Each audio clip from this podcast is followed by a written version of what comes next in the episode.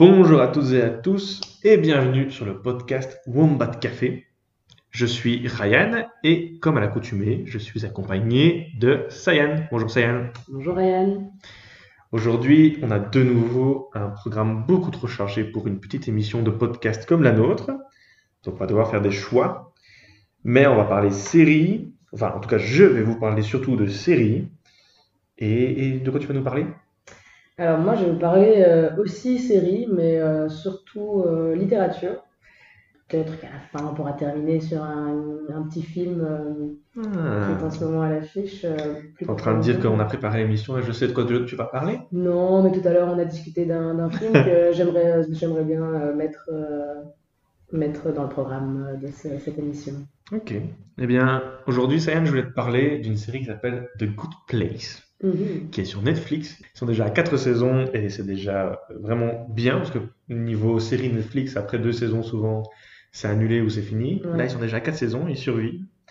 Donc, The Good Place, c'est, j'adore le pitch en fait de base. Le pitch de base, c'est une- un personnage qui s'appelle Eleanor qui se retrouve au paradis, mais ils appellent ça Good Place, la- la- le bon endroit en fait, l'endroit euh, bien.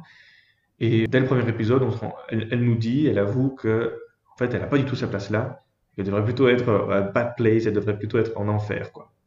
Donc tout le début de la première saison, c'est euh, comment réussir à euh, s'intégrer dans le paradis, alors que naturellement et de manière intrinsèque, on est une mauvaise personne en fait. Et donc, ce qui est intéressant dans cette série, c'est déjà vraiment le pitch de base. Qu'est-ce que tu ferais à sa place en fait? Je trouve ça très drôle de me dire si j'étais au paradis, mais qu'en fait au fond je suis une mauvaise personne, comment est-ce que j'essayerais de me comporter? Et aussi ce qui est rigolo, c'est de voir comment les scénaristes de cette série imaginent l'endroit, le good place. Donc tu as des bars à frozen yogurt, ils appellent ça. Donc euh, c'est une sorte de glace euh, naturelle sans sucre. Au-dessus, ils mettent un peu de, de céréales et des petits trucs comme ça. Apprends à voler euh, dans cette, euh, sur Ben, le elle, a été, paradis. elle a été mise, euh, elle a été mise au paradis euh, parce qu'ils se sont trompés dans les, dans les registres ou, Parce qu'ils se sont trompés. Ah d'accord, Enfin, c'est ce qu'elle c'est ce qu'elle elle pense. elle pense. D'accord, Maintenant, je vais pas, je vais pas spoiler, d'accord.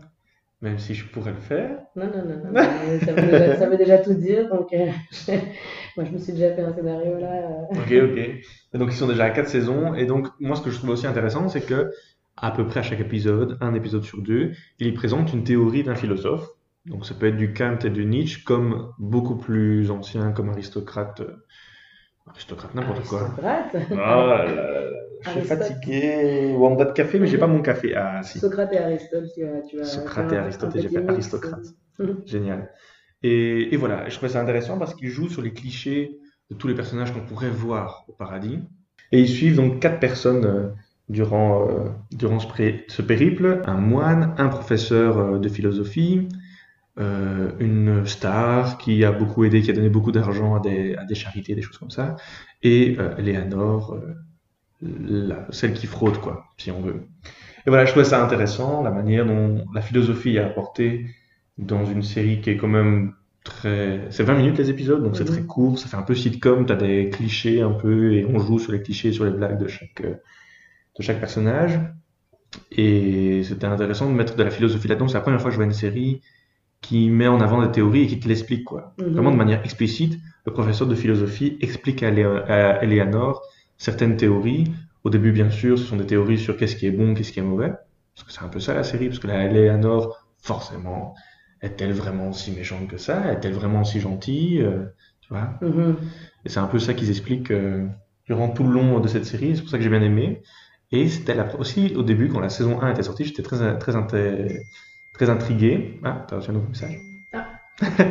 très intrigué parce que euh, t'avais un épisode qui sortait chaque semaine.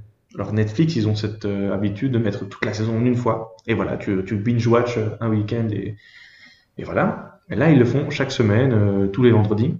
Et là, il y a la saison 4 qui est en train de sortir. Et je trouve ça bizarre. Toi, qu'est-ce que t'en penses de cette nouvelle manière de faire dans les VOD, tout, tous, quoi, d'envoyer vraiment toute une saison en une fois.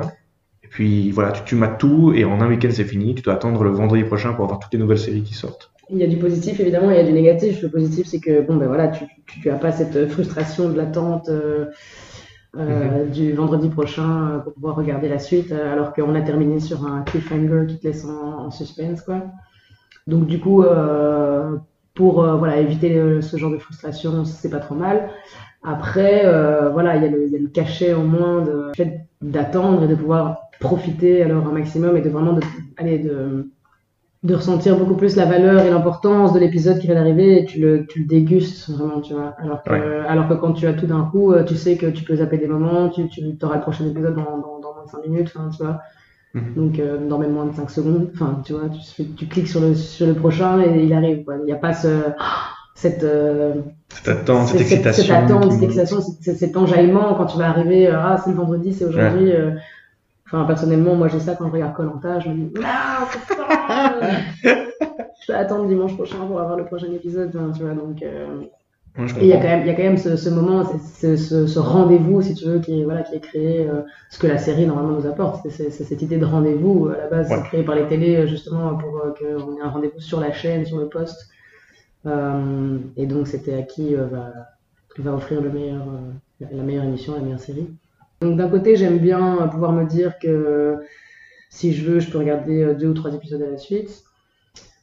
Et d'un autre côté, parce que moi je suis pas très binge-watching, hein, enfin, je, je, mange pas une série pour la manger, quoi. Je veux dire, euh, sauf si, enfin, non, j'ai l'impression que si je fais ça toute ma journée, euh, malgré que j'adore le cinéma, j'adore les séries, j'adore tout ça, j'ai quand même l'impression de, de perdre une partie de mon temps, quoi. Tu vois, je, préfère le faire à petite dose et, euh, et profiter de, de, ces moments, quoi. Je vais regarder une petite série, je vais avoir une série avec une personne en particulier et on la, on la regardera que ensemble, des choses comme ça, quoi. J'aime bien cette idée de rendez-vous, d'attente et de voilà, j'arrive à assouvir assez euh, facilement ma frustration, donc euh, mhm. il n'y a pas de souci à ce niveau-là. Mais bon, après, je peux comprendre que je peux comprendre que voilà en plus le binge, le binge watching enfin si tu regardes euh, voilà si tu regardes toute la saison en un coup au final tu pourras regarder plus de séries dans le temps que que si tu attends tous les vendredis ça veut dire que tu n'auras regardé qu'une seule série en, en un mois là où celui qui en a regardé cinq parce que les épisodes étaient déjà tous envoyés bah voilà il a plus de il y aura plus de matière à discuter. Euh. Tu ressens parfois cette, cette peur qui s'appelle donc FOMO, Fear of Missing Out? Tu as, parfois cette. Euh, ah, j'en suis complètement atteinte. Hein.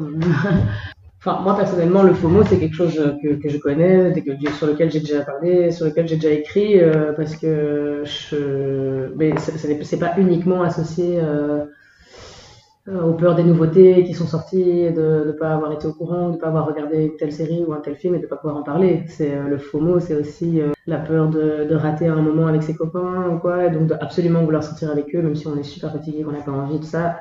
T'es atteint du FOMO, tu te sens obligé de sortir parce que sinon t'as l'impression que tu vas rater quelque chose. Quoi. Tu, tu, tu ressens donc cette peur autant dans les séries que quand tu es avec tes potes et que tu dois. Bah justement, je le ressens pas forcément. c'est ça, que, ça que je me dis, je le ressens pas forcément dans un bah si, c'est vrai que dans les séries, quand on dit, ah, t'as pas regardé, euh, je sais pas, enfin tu vois. Game of Thrones, t'as pas regardé Game of Thrones, t'as pas regardé Game of Thrones, alors là t'es complètement largué, quoi. Tu vois ce que je veux dire Tout le monde en parle tout le temps, quoi. Tu vois, les séries, lesquelles, enfin, ou même, enfin, je sais pas, moi, la nouvelle saison de Elite, tu vois, de la, de, je vais même pas regarder la première saison, je sais pas de quoi mhm. on parle, enfin, tu vois. Donc voilà, il y a peut-être le FOMO au niveau euh, film, euh, série et bouquin, c'est plus euh, pour une question de se rattraper sur, des choses sur lesquelles je pourrais parler, mais moi, j'ai plus le FOMO avec mes amis, je crois. Le fait de rater quelque chose qui va être trop bien. Si, tu vois, tout à coup, tout le monde est disponible pour aller à une soirée, et moi, je travaille le lendemain, donc je vais devoir partir tôt. Ça va, ça va vraiment, ça va me miner, quoi. Vraiment, ça va me miner. ça va te hanter toute la journée. Bah, ça va, ça va me mettre mal, quoi. Me dire que tous mes copains vont aller s'amuser et que moi, je pourrais pas être avec eux et que je vais sûrement rater la meilleure soirée de l'année, quoi. Alors qu'au final. Euh, c'est exactement la même. C'est la même soirée que si j'avais été la semaine d'avant, quoi. Donc, Justement, cette tradition donc euh, tu disais voilà la, tradition d'avant qui était on regarde une série chaque semaine et que maintenant euh, avec Netflix ou avec euh, Amazon Prime on a toute une saison qui arrive en une fois et on peut tout binge watcher. Je pensais que donc pour finir l'ère de la série était maintenant devenue une saison, on te donne un pack d'une saison à chaque fois qu'il y a une série qui sort. Mais ce n'est pas le cas parce qu'il y a des rumeurs qui, disent que le nouvelle, nouveau service VOD de Disney, qui s'appelait Disney Plus, va suivre la tradition de épisode chaque euh, semaine. Donc, toi, ça te... moi, ça me, euh, ça ne me dérange pas de devoir attendre une semaine pour pouvoir le faire, parce que je suis pas quelqu'un qui binge watch justement. Ouais. Je regarde toujours un, parfois deux euh, quand je mhm. me sens un peu aventurier. Alors je regarde deux. Sinon, de manière générale, même je, pense déjà de manière générale, je suis pas spécialement attaché à un personnage. C'est très rare. Je m'attache à un personnage au point de vouloir savoir qu'est-ce qui va arriver dans la suite, dans les prochaines minutes.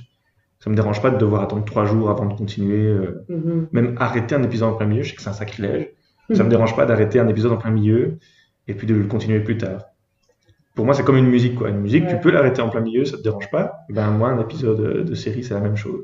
Et en plus, j'ai aussi cette impression que si tu donnes une saison en entier, tu vas perdre toutes les émotions qu'une série va vouloir te, donner. Parce que parfois, il y a un trop-plein. quoi. Mhm. Et il est fort possible que d'un épisode à l'autre, tu doives ressentir de la joie. Puis celui juste après, c'est la colère, de la tristesse.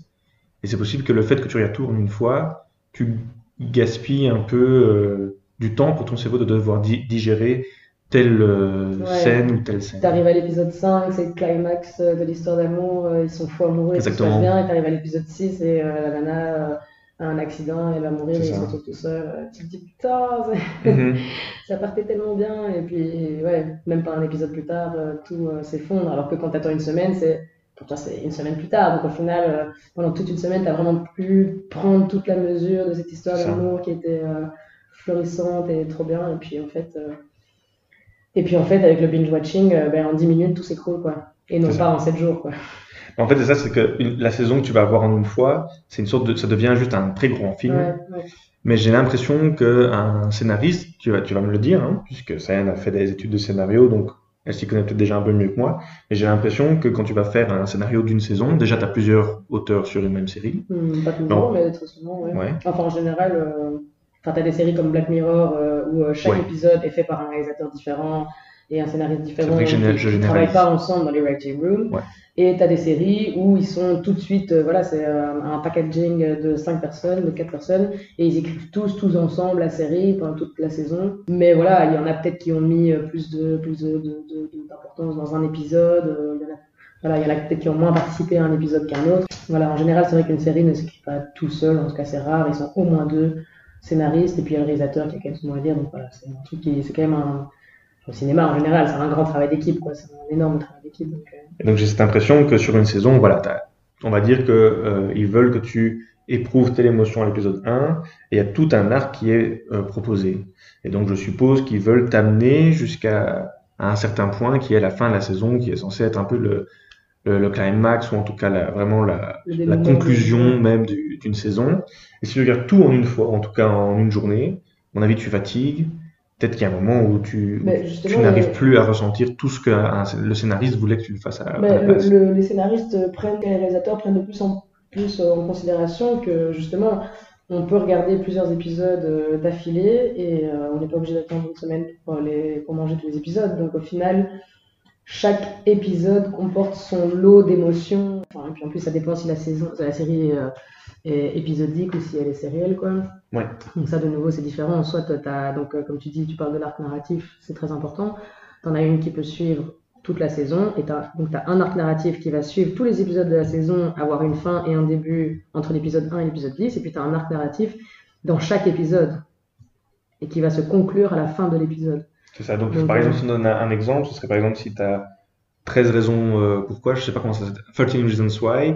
Tu as, euh, donc là c'est le côté, un épisode c'est un sujet en particulier. Un et épisode, à la fin... un épisode c'est un personnage, mais l'arc narratif de la saison c'est l'enquête de qui l'a vraiment tué. mais chaque, épisode, chaque épisode, sériel c'est quand euh, t'as le côté euh, série quoi. Sinon c'est sinon c'est épisodique, c'est comme une comme Black les, Mirror. les experts, quoi. Enfin, tu ah, vois, ah, ok, ok, ok. Oui, chaque, oui. Ou chaque enquête, euh, chaque épisode comporte une enquête, quoi. Tu vois. Ok, oui, au ça. Lieu de, euh, début et une fin. Au lieu de 13 Reasons Why, où euh, toute la saison, l'enquête se passe sur, toute la saison, quoi. Okay. Mais c'est juste qu'il y a un arc narratif dans chaque épisode aussi, quoi. Donc, euh, il y a une histoire qui se passe, il y a un suspect qui est éliminé, il y a, tu vois, ce genre de choses. Donc, il y a quand même une petite histoire euh, qui se termine dans chaque épisode, quoi. Mais qui se termine souvent sur un cliffhanger, ce qu'on appelle littéralement être suspendu à la falaise quoi. -hmm. Et c'est vraiment ce côté, ce, cette idée de suspense qui te ramène évidemment euh, la semaine d'après ou le jour d'après, enfin, ou deux minutes après pour voir l'épisode quoi. Qui suit. Cela. Et d'ailleurs j'aimerais bien moi parler d'une série policière qui, qui est une mini-série. est-elle? Qui est une mini-série euh, qui a l'air bien intriguée. En fait, donc voilà, c'est une mini-série qui est produite par MGM, donc, qui est une, maison de production très connue aux États-Unis, et qui en fait a repris les droits sur un roman qui a été vendu à des millions d'exemplaires, qui a été traduit dans plus de 40 langues différentes. C'est un, un, livre qui a été écrit en 2012 par Joël Dickers. Joël Dickers, qui est donc euh, un des tout nouveaux, euh, enfin tout nouveau, qui est un des plus grands euh, écrivains contemporains de, notre époque et qui, qui est un écrivain suisse et donc il écrit en français, mais ses bouquins sont, traversent l'Atlantique. Donc MGM a décidé de produire ce bouquin qui a fait vraiment un carton plein et et c'est assez rigolo parce que, enfin, j'imagine que tout le monde a entendu parler de l'affaire avec Hébert. Pas du tout. Pas du tout, non. Alors là, c'est a vu dans une grotte, mon vieux. je crois que c'est le cas. enfin bref, l'affaire Harry Hébert, c'est vraiment un, un roman policier qui, qui, qui, qui, fait euh, plus ou moins 500-600 pages et qui a vraiment, euh, enfin moi en tout cas je l'ai vu euh, presque dans toutes les maisons de tous mes, de tous mes potes, quoi. donc vraiment, je te jure que énormément de potes à moi, de parents de potes à moi, avaient ce livre entre les mains, en tout cas il y a 2-3 ans, je te jure c'était la, c'était la mode, quoi. Donc, ça fait, la série, la série j'ai été au courant un peu plus tard euh, parce que je crois qu'elle est sortie, euh, elle, est, elle est passée sur euh, TF1 je pense. Et, mais ça c'était plutôt style en avril peut-être 2019, chose comme ça. Donc moi j'en ai, ai entendu parler beaucoup plus tard. Enfin bref, c'est un, bouquin qui a, qui a, qui a, qui a fonctionné parce qu'il a reçu le, grand prix, le grand prix du roman de, de l'Académie française. Donc déjà c'est pas rien quoi. Et, euh, et, en plus de ça, il a reçu le prix concours des lycéens, quelque chose comme ça. Donc, enfin, vraiment, honnêtement, euh, c'est vraiment, il a été euh, dans toutes les vitrines de toutes les librairies pendant, pendant bien deux ans. Et encore maintenant, tu peux le trouver. Et après ça, il a écrit, il a écrit énormément de, enfin, pas énormément de bouquins, mais il a, écrit encore trois livres policiers qui ont aussi super bien marché. Une suite de la, pas une suite, mais un préquel de la, de, l'affaire avec Hébert. Euh, et euh, un autre bouquin sur la disparition de Stéphanie Meyer. Après, c'est des romans, hein, c'est pas, basé sur des histoires vraies. Mais ce qui est assez marrant, c'est que ça se passe euh, aux États-Unis, au Québec, bon, alors que le gars, il est, est suisse, quoi. Enfin, donc c'est assez rigolo. je crois tu voyages à travers son ah, histoire. Ah, mais ouais, mais en plus, vraiment, il a une, il a une écriture très très subtil mais très accessible quoi et euh, il décrit euh, on est vraiment dans une ambiance euh, de forêt de sapins et de lacs enfin tu vois donc il y a une ambiance suisse transposée en, aux States quoi tu vois donc c'est assez c'est assez original. Et puis il écrit vraiment très bien. On dirait vraiment qu'il c'est quelqu'un qui nous raconte qui nous parle quoi. C'est pas il n'y a pas de grande fioriture dans l'écriture des, des, trucs élégamment placés ou quoi. Non il, direct. il parle vrai quoi. Vraiment. Il parle vrai il parle authentique, euh, comme toi et moi, quand on raconte une histoire, il parle bien, il, euh, il décrit bien, mais pas trop. Il, décrit, il, y a beaucoup de personnages qui rentrent en jeu dans, son, dans ses romans, et c'est important, parce que bon, quand t'as qu'un seul personnage, si tu l'aimes pas, bah, voilà, t'as du mal à rentrer dedans. Et donc voilà, donc t'as la MGM qui a, qui, a, qui a, produit cette série, je me, je me, suis dit que ce serait intéressant de voir à quoi ça ressemblait, parce que moi j'avais lu le bouquin euh, à l'époque. Ce personnage principal qui est Harry Kéber et qui est en fait accusé de, de, du meurtre d'une jeune fille. Et ben moi, en lisant le bouquin, j'imaginais style euh, un Morgan Freeman. Vraiment. J'imaginais un gars style Morgan Freeman, quoi. Et je regarde la série, et vous la dites pas que c'est Patrick Dempsey qui joue le rôle de Harry Kéber. Patrick Dempsey, donc pour ceux qui ne savent pas, euh, ça m'étonnerait que vous ne sachiez pas qui c'est, mais euh, qui est donc ce docteur. Folamour de Grey's Anatomy. De Grey's Anatomy, exactement et euh, bah, qui joue très bien au final. Hein. Voilà, j'ai le premier épisode, je me suis un peu fait oh, ça m'a un petit mhm. peu altéré mais enfin mon imagination par rapport à mon interprétation du livre. Non, au final, euh, au final, il joue, il joue très très bien. Il est voilà, il rentre très bien dans son rôle et euh, et il n'y a aucun souci à ce niveau-là. Mais euh, honnêtement, euh, quand on parlait de binge watching, binge watching juste avant, euh, en fait, c'est une série que j'ai mangé assez vite. J'ai, Elle n'est pas sur Netflix. Donc, c'est la seule série qui reste qui n'est pas sur Netflix. ouais, c'est ça. Vraiment, en plus, je me suis dit, mince, hein, comment c'est pour trouver une série encore si c'est pas sur Netflix? Non, mais du coup, c'est vrai que celle-là, je l'ai, je, l'ai, regardée assez rapidement. Il y a, je crois qu'il y a 10 épisodes de quand même 45, euh, 50 minutes. Enfin, c'est, pas une mini-série, quoi. C'est, enfin, c'est une mini-série parce qu'il n'y a qu'une seule saison, parce que voilà, il n'y a qu'un seul livre. Mais les épisodes durent longtemps et il y en a 10 et, euh, et voilà, assez fidèle, assez fidèle au roman. Donc, si vous avez aimé le roman, normalement, normalement vous allez vraiment apprécier la série. Et en fait, j'ai fait d'une pierre deux coups, j'ai parlé de mon film et de ma série, enfin de mon, de mon livre et de ma série en même temps. Donc, donc voilà. Donc, depuis le début de l'émission, on vous parle d'un film. Et Sayane, de quel film tu voulais nous parler? Once Upon a Time in Hollywood. C'est un film de Quentin Tarantino. Tout à fait, son dernier film. Est-ce que tu trouves que c'était une bonne idée de le sortir déjà pendant les vacances scolaires? Je pense que c'était pas une mauvaise idée parce que en général les gens euh, ont le temps d'aller au cinéma. Et puis en même temps, il voulait que ça sorte euh, à temps pour être en course euh, au Festival de Cannes. Donc c'était. Voilà, il n'avait pas trop le choix s'il voulait au moins que ça parle de lui. Au moins faire parler de son film, quoi. Même s'il n'avait pas forcément besoin du Festival de Cannes pour faire parler de lui. Mais j'ai entendu. Enfin, voilà, certaines sources disent qu'il s'est rushé sur la fin de son film pour être dans la, dans la sélection et dans la course des, du Festival de Cannes. Donc je crois que ça reste quand même important qu'il l'ait sorti à ce moment-là, parce que sinon. Oui, c'est ça. Mais en, plus de ça, pour, euh, en, soi, il a gagné quoi euh, bah, justement, euh, voilà, il, s'est rushé pour, il s'est rushé pour, pour finir son film à temps, en espérant recevoir forcément une, palme d'or ou quelque chose d'assez, voilà, d'assez prestigieux. Et au final, il s'en est sorti avec une palme dog. palme dog. Moi, j'avais pas la moindre idée de ce que c'était. Je pensais même que quelqu'un, voilà, s'était trompé en écrivant palme dog voulait sûrement écrire Palme d'Or, sauf que je l'aurais su si euh, ce film avait reçu la Palme d'Or. Et en fait, la Palme d'Or, c'est quelque chose qui existe réellement. C'est euh, c'est en fait une récompense qu'on donne pour le rôle d'un chien dans un film. C'est vrai que pour le coup, dans ce film-là, le chien a ah, une place très importante. Ah oui, oui, c'est un, personnage à part entière. Vraiment, il a, il a, il a son rôle et il a sa prestance et, euh, et, ça, et ça, un petit peu comme un exhausteur de goût, si tu veux, pour le personnage de Brad Pitt aussi. C'est vrai, c'est vrai. Ça, ça, ça, ça, marque vraiment le personnage euh, que, que joue Brad Pitt. Donc, euh... clairement, il aide euh, pour, tout, pour toute la complexité que peut être le personnage de Brad Pitt. Parce que, oui, clairement, on va dire de là maintenant, on va spoiler. Si vous n'avez pas vu le film, mais là, bon, je, crois qu'il est même plus en salle. Donc, si vous l'avez pas vu, eh, je suis, je suis désolé, mais là, on va, on va quand même spoiler pour pouvoir un minimum parler, pour que ce soit un minimum intéressant. Parce que c'est vrai que moi, ça, ça m'énerve quand j'entends, quand j'écoute un podcast et, qui nous disent euh, on, ah, peut pas, peut pas spoiler. non, mhm. justement, et qu'on dit on peut pas spoiler donc on en parlera pas trop. Non, ici, nous, quand on parle de quelque chose, normalement, quand ce sont des films qui sont déjà même plus au cinéma, oui, euh, forcément, on va en parler. Et pour le coup, ce, ce chien-là, il a une place depuis le départ, mais c'est vrai qu'il paraît très anecdotique. Au, début, il sert plutôt euh, Brad Pitt qui va lui donner à manger. On comprend qu'il a un affectif et en tout cas un affect pour les autres qui est quand même plus grande. Parce qu'au début, on le voit, il, a l'air assez reculé, il est plutôt l'ombre de Leonardo, DiCaprio, donc plutôt Rick Dalton euh, dans le film. Et c'est seulement au moment où il est en compagnie de ce chien, dans cette petite caravane-là, où tu te rends compte qu'il... Il se fait respecter aussi à sa manière euh, par, par certains personnages, peut-être pas forcément par son meilleur ami, enfin ça, ça, double, enfin, pour lequel il double ses rôles. Mais voilà, il impose le respect de par la façon dont son chien le respecte, quoi.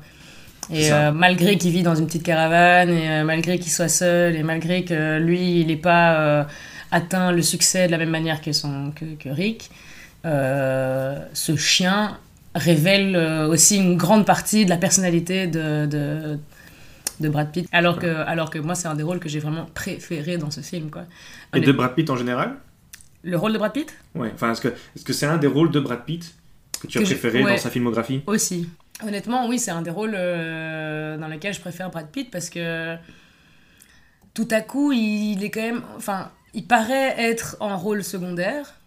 Oui, alors, tout à fait. Alors qu'au final, il est euh, sur un pied d'égalité dans le premier rôle avec. Euh, si pas même le personnage principal. Si pas même au final le personnage principal pour lequel on a plus d'empathie encore que, que Rick qui, qui, qui est complètement euh, voilà qui est très très très allumé très euh, ça ça m'a fort dérangé justement dans mais, ce film. Mais justement et en fait moi aussi c'est quelque chose qui m'a dérangé à première vue mais en y réfléchissant c'est vrai que Leonardo DiCaprio en fait a très bien joué son rôle parce que en fait c'était c'était ça l'idée.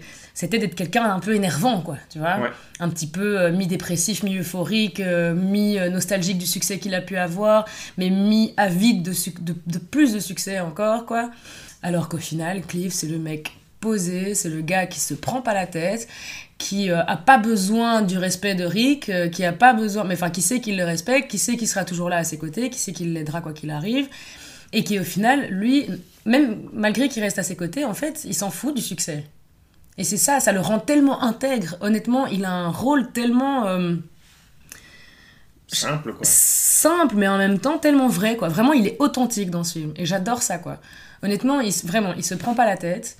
Euh, il, est, il est intègre, il a, il, a, il a une super gueule. Franchement, il est, il est, beau, il est beau gosse, honnêtement. Euh, Là, Brad Pitt, on le connaît depuis un moment, il fait partie de notre génération.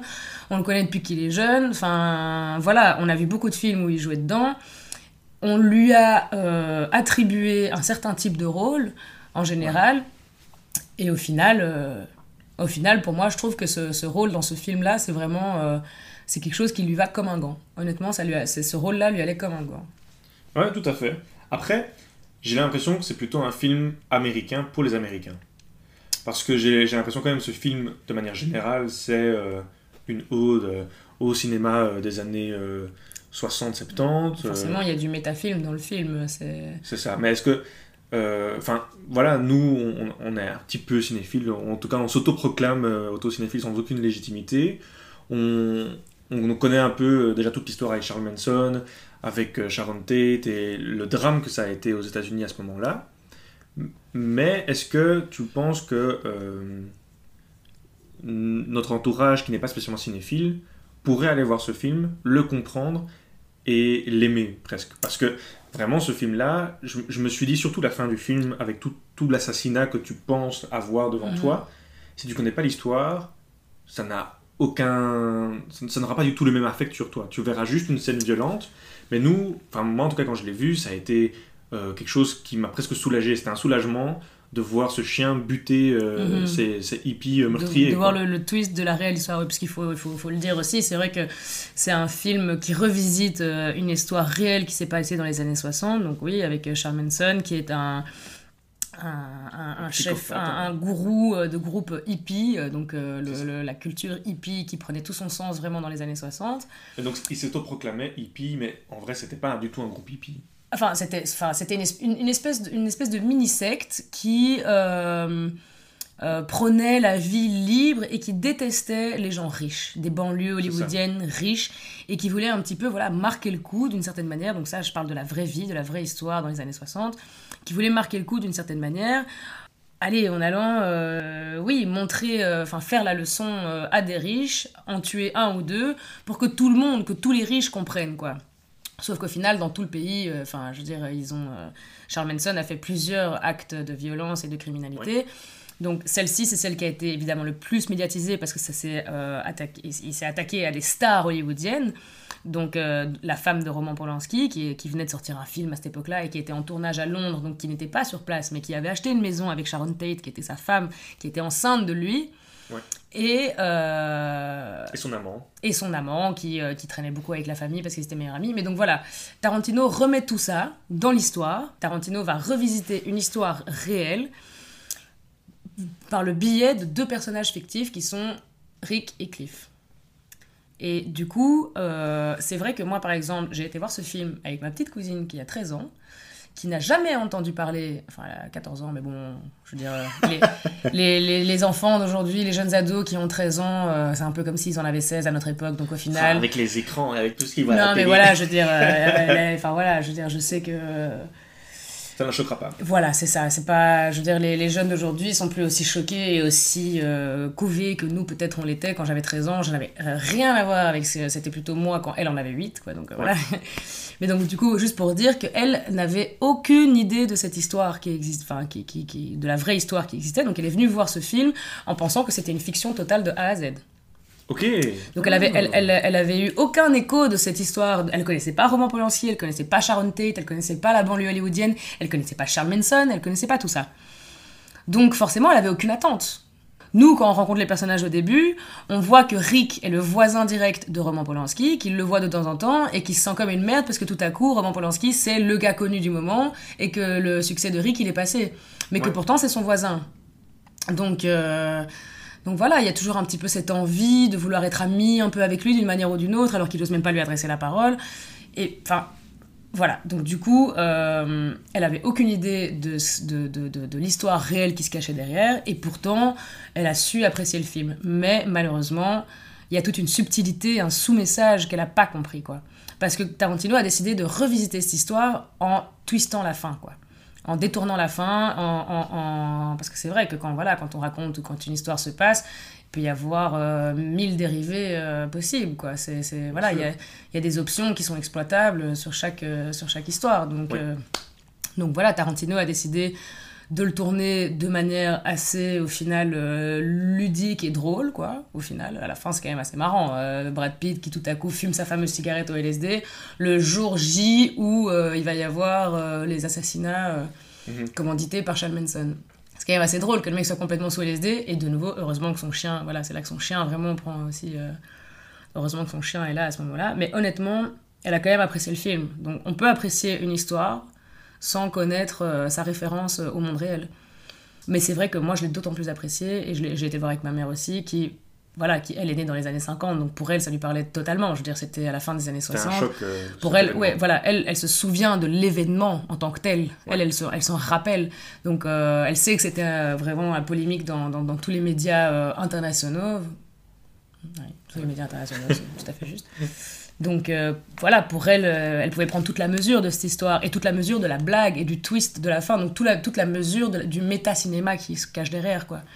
Alors que ma cousine, elle venait juste voir une histoire un peu violente qui se termine de manière bizarre, elle a pas trop compris, mais les acteurs étaient sympas et le film était drôle, quoi, tu vois. Enfin, drôle. Voilà, je veux dire, Rick qui pète des câbles parce qu'il est pas célèbre et qui commence à, qui commence à s'engueuler tout seul comme ça dans sa caravane. Euh. Enfin, honnêtement, moi, si je peux dire un truc, c'est que j'ai adoré ce film. Alors que l'action vraiment concrète se déroule pendant les dix dernières minutes, parce qu'évidemment, comme on sait qu'il y a Charles Manson, on sait qu'il habite à côté de la, de la, maison de Roman Polanski. Et on sait que c'est Tarantino et que niveau violence. On sait que c'est Tarantino, que niveau violence, ça va venir. Bah, du coup, euh, voilà, on a une espèce d'attente en mode bon, bah, quand est-ce que ce moment va arriver? Parce que euh, chronologiquement, on est marqué par des dates euh, au fur et à mesure, quoi. Et donc on sait que le jour J va arriver à un moment, quoi. On sait que c'était le, 30 août 1969. On commence l'histoire euh, le 19 août. Voilà, les jours avancent. On sait qu'on va arriver à ce jour-là. C'est ça. Et puis toute l'histoire, c'est vraiment, on voit Sharon Tate arriver avec Roman Polanski de, de l'aéroport. On, commence à présenter chaque personnage. Charles Manson, on le voit un peu. Donc de mhm. nouveau, on a vu ta petite cousine, elle a vu le personnage euh, Charles Manson. On le voit rapidement passer par la maison de, de, Polanski. si tu connais, tu sais ce qui va se passer. Si tu connais pas, c'est pas grave. Tu, tu vois qu'il est un peu, un peu chelou, tu sais qu'il y a quelque chose qui va pas. Ah non, mais elle, à ce moment-là, elle a rien compris. Alors que moi, c'est ça, c'est dans les 15 premières minutes de film, presque.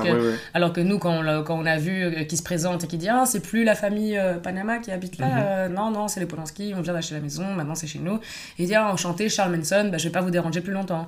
Elle, elle a vu ça comme si c'était juste un gars qui passait par là. Elle s'est dit Enfin, elle sait pas que. et puis en plus, niveau cinématographique, elle sait pas que les choses arrivent parfois pour une raison et qu'on te prépare parfois dans certaines scènes. Quand on te montre ce genre de scène, on sait que ce type-là aura un rôle. On met rarement une scène anodine, ça n'a pas de. Ça n'a pas lieu d'être en général euh, dans, dans, le cinéma, quoi. Donc, euh, si on te fait un gros plan sur un chat, tu sais que ce chat va avoir une importance à un moment, quoi. Voilà. Ou en tout cas, qu'il veut signifier quelque chose. Donc, euh, donc oui, forcément, elle a, pas elle, a, pas tout compris, mais quand on est sorti du cinéma, on m'a pas dit j'ai rien compris, c'est de la merde, quoi. Donc je crois que c'est quand même accessible, mais je pense que forcément, toute l'importance du film euh, enfin, prend sa mesure dans ce message, euh, enfin, dans, cette référence au monde euh, réel. Ah oui, c'est ça, ça, que j'ai adoré dans ce film, parce que au, au, début du film, je me suis dit, oh, c'est presque un documentaire sur ce qui s'est passé. Je, je, sais que ces deux personnages, donc Cliff Booth et Rick Dalton, ne sont pas de réelles personnes, mais je, me disais, oh, ils vont, il va juste retracer la vie ou l'événement euh, qui, qui, va, qui va se produire incessamment mhm. sous peu.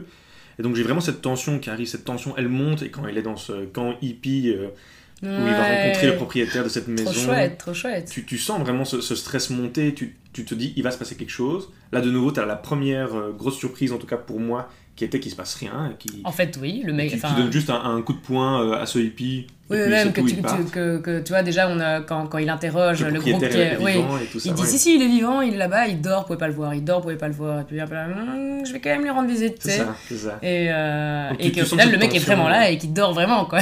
T'es quand même là en mode Ah, ah bon, bon. Ok, tu m'as, monté en tension pour presque rien. Enfin, tu vois, pour en tout cas reculer le temps de, l'émotion, quoi. Donc en fait, euh, Tarantino a super bien fait ça, puisque moi je m'attendais à quelque chose de violent toutes les euh, 30 Mhm. minutes. Une Mhm. bonne grosse baston avec des giclées de sang partout. Et je pense, enfin dans ma tête en tout cas c'est comme ça que je le vois, c'est Tarantino, il savait très bien qu'on l'attendait dans ce registre-là, que ça allait être un Django Unchained où t'as euh, des cadavres qui volent partout, ou à la Kill Bill avec euh, du Mhm. sang partout. Et il s'est dit non, non, non, non, vous allez avoir vraiment de la tension qui monte, de la tension qui redescend et ainsi de suite. Et puis bon, à la fin, je suppose qu'il s'est dit je, je peux plus, je peux plus tenir, il me faut une scène euh, Mhm. grandiose. Et clairement, cette scène, elle est exaltante, c'est en fait- génial quoi. Je me suis rendu compte d'un truc, c'est que Tarantino, en fait, il a été, il a été bercé euh, de cinéma, quoi. Il a été bercé de films pendant toute sa jeunesse, pendant toute son enfance. Et donc, tous ces films, dans tous ces films, il y a euh, des références, que ce soit au style cinématographique. Donc, je, je te dis pas que dans un film, il va faire référence à chaque fois au monde réel ou à des choses ou à, ou à d'autres films. Parfois, c'est juste une référence à un style. Tu vois, ça. dans Kill Bill, quand il met vraiment le tchac tchac poum poum, dès qu'il y, y a un coup, quoi, tu vois, on entend. fou, Tu vois, on Ouais. entend vraiment tous les petits sons de. On entend vraiment tous les petits sons, tous les petits bruitages de bagarres et tout. Ça, ça vient énormément des films euh, asiatiques ou des films genre Jackie Chan ou les trucs genre Le Dernier Samouraï et tout. Ça, c'est vraiment tiré de ce, de ce style cinématographique-là.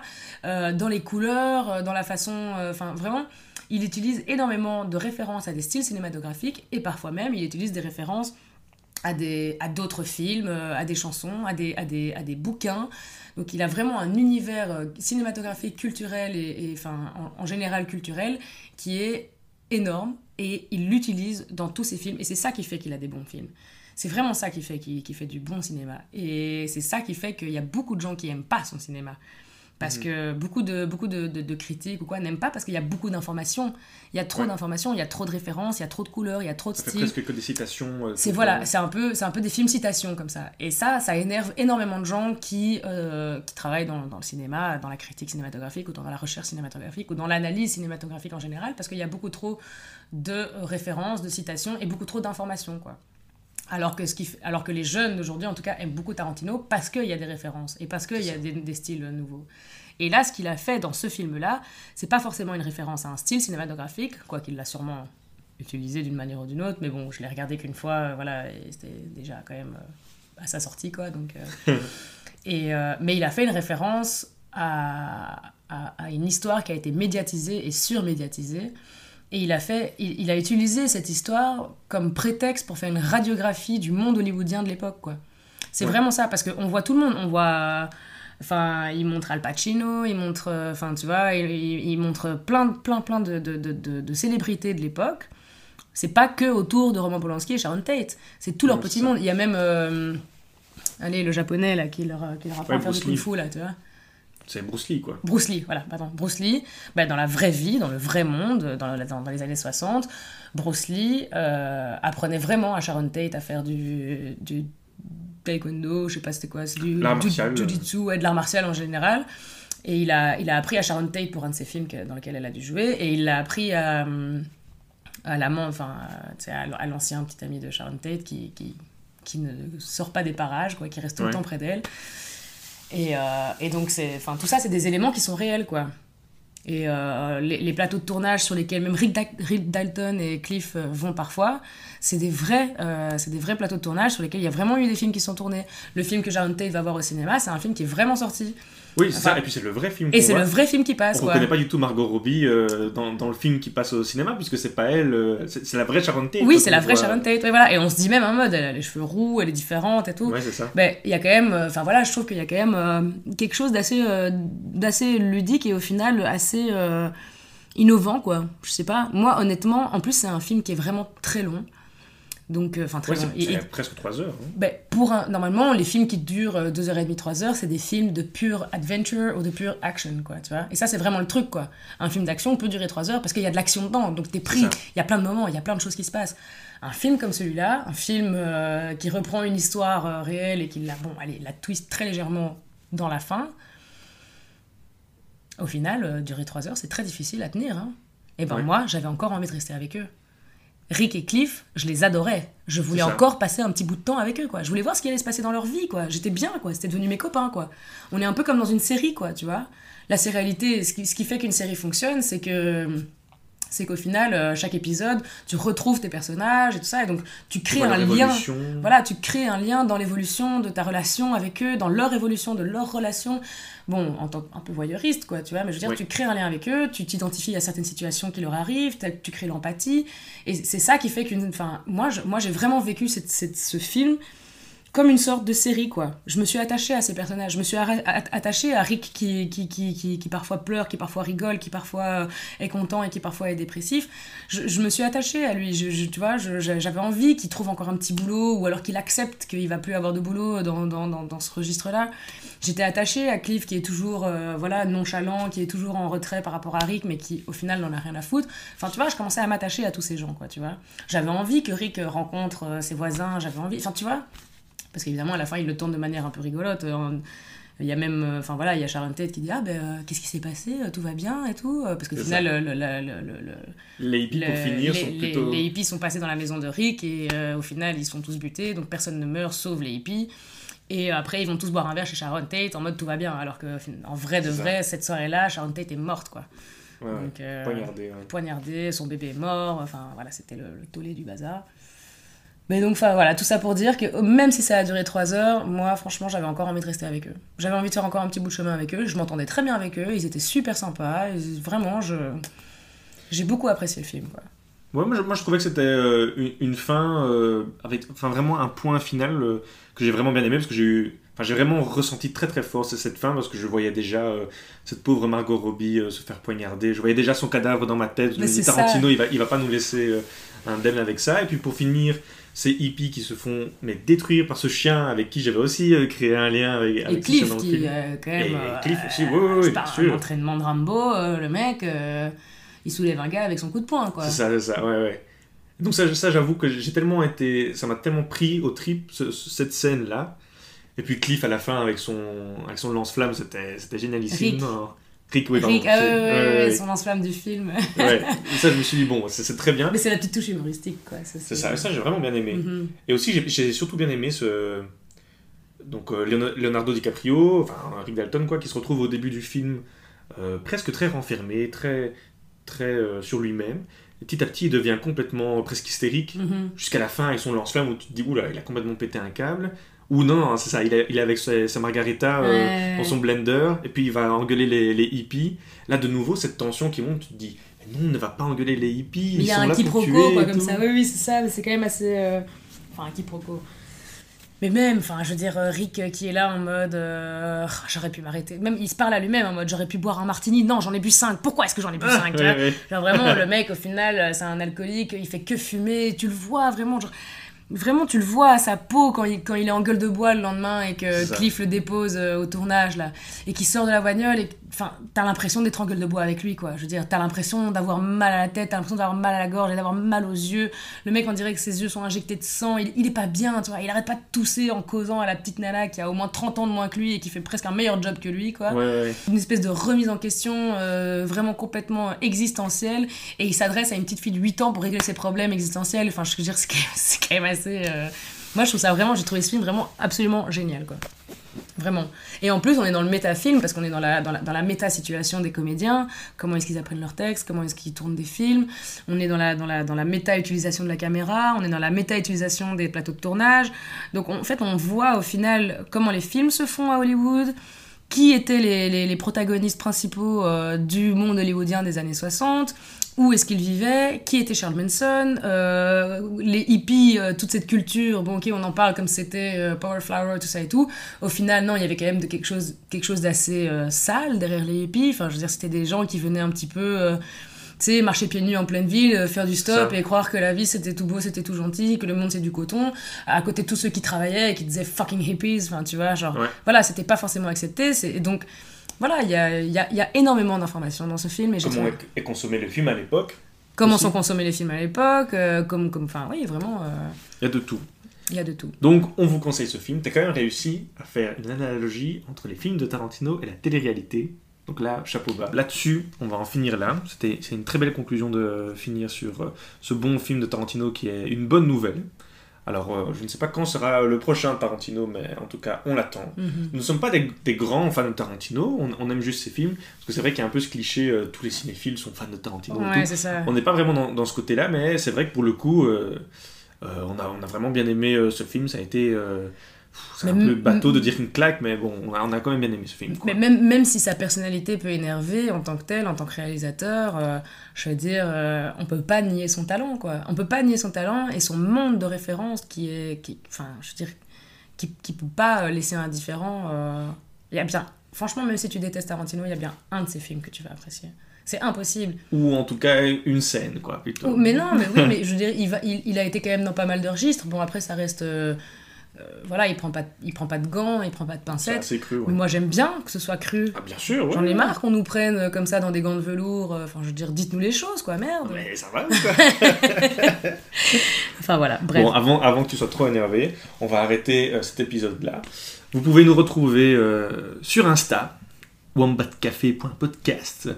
Et puis voilà, on vous invite à vous abonner, à nous donner tous vos retours. Si vous n'avez pas aimé le film, eh bien justement, on a envie de discuter avec vous et de comprendre pourquoi vous n'avez pas aimé ce film. Et euh, voilà, je pense qu'on peut s'arrêter là. Euh, Laissez-nous des commentaires, enfin le blabla habituel que vous connaissez. Euh, je te laisse de nouveau la phrase de fin, chère Sayane. Je crois que ça va jamais marcher. Ou alors je la prépare avant d'arriver, mais. T'as pas une petite leçon à, à nous donner? One apple a day, keep the doctors away. On a de nouveau sa nourriture et les fruits alors. Et une, pomme, une pomme par jour, éloigne le médecin. Ça Très va. bien, ok. Ça ça va, va. non non, ouais. non, qui ne tente rien à rien. Ok. Qui ne tente rien à rien. Qui ne tente rien à rien. Sur ce. À bientôt